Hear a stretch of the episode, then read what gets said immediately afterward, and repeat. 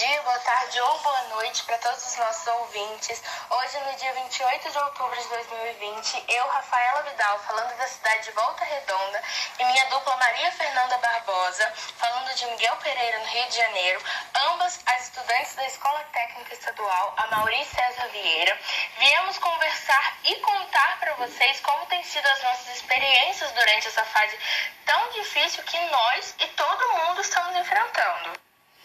Uma coisa que a gente percebe, né, Rafa, é que desde que a pandemia foi declarada, o isolamento foi necessário para a proteção tanto da nossa saúde quanto a vida de toda a população, é que o estresse e a ansiedade, coisas que já eram comuns no dia a dia, ficaram ainda mais evidentes. Atividades que antes nós fazíamos com total naturalidade, como andar na rua, ir em uma festa, entrar numa loja cheia, já não é mais recomendado. E essa limitação, somada com toda a quantidade de vidas que estão sendo levadas por esse vírus, né, só tem auxiliado na fragilidade do nosso emocional e de diversas pessoas ao redor do mundo. Mas como somos seres humanos, sempre vai existir um fio de esperança. Perante uma fase tão difícil, estamos nos agarrando em qualquer coisa que ainda nos dá prazer e segurança. Seja ela escutar música, cantar, dançar, ver o pôr do sol pela janela, ler ou reler um bom livro, assistir uma série, descobrir novos filmes, se apaixonar por novos sabores, tudo tem nos auxiliado a superar esse momento difícil. Particularmente, o que tem me ajudado bastante são as músicas, que sempre foram uma paixão.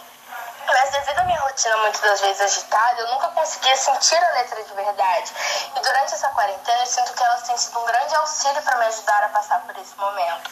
Quando estou escutando uma música, muitas das vezes eu consigo lembrar de momentos que passava com meus amigos, na minha escola, em viagens, e isso só me dá força para continuar.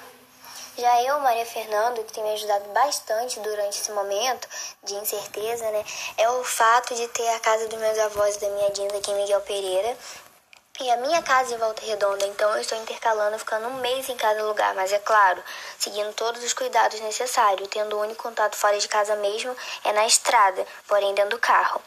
E isso é muito bom para mim, porque eu indo morar em Volta Redonda esse ano, eu sabia que eu ia ter que criar uma nova rotina, novos hábitos, hábitos e eu não teria tempo de ficar vindo aqui em Miguel Pereira. Com isso, eu estou curtindo um pouco mais com meus avós, com meu cachorro, com minha Dinda. Outro fator também que me ajuda são os estudos, por incrível que pareça, porque enquanto eu estou estudando e eu estou fazendo os exercícios, eu nem sinto o tempo passar, que além de me ajudar a aprender, né, me ensina um monte de coisa, faz com que meu dia seja produtivo e que eu não fique ansiosa com tudo isso. Eu, particularmente, sou uma pessoa que gosta de ficar procurando coisa para fazer.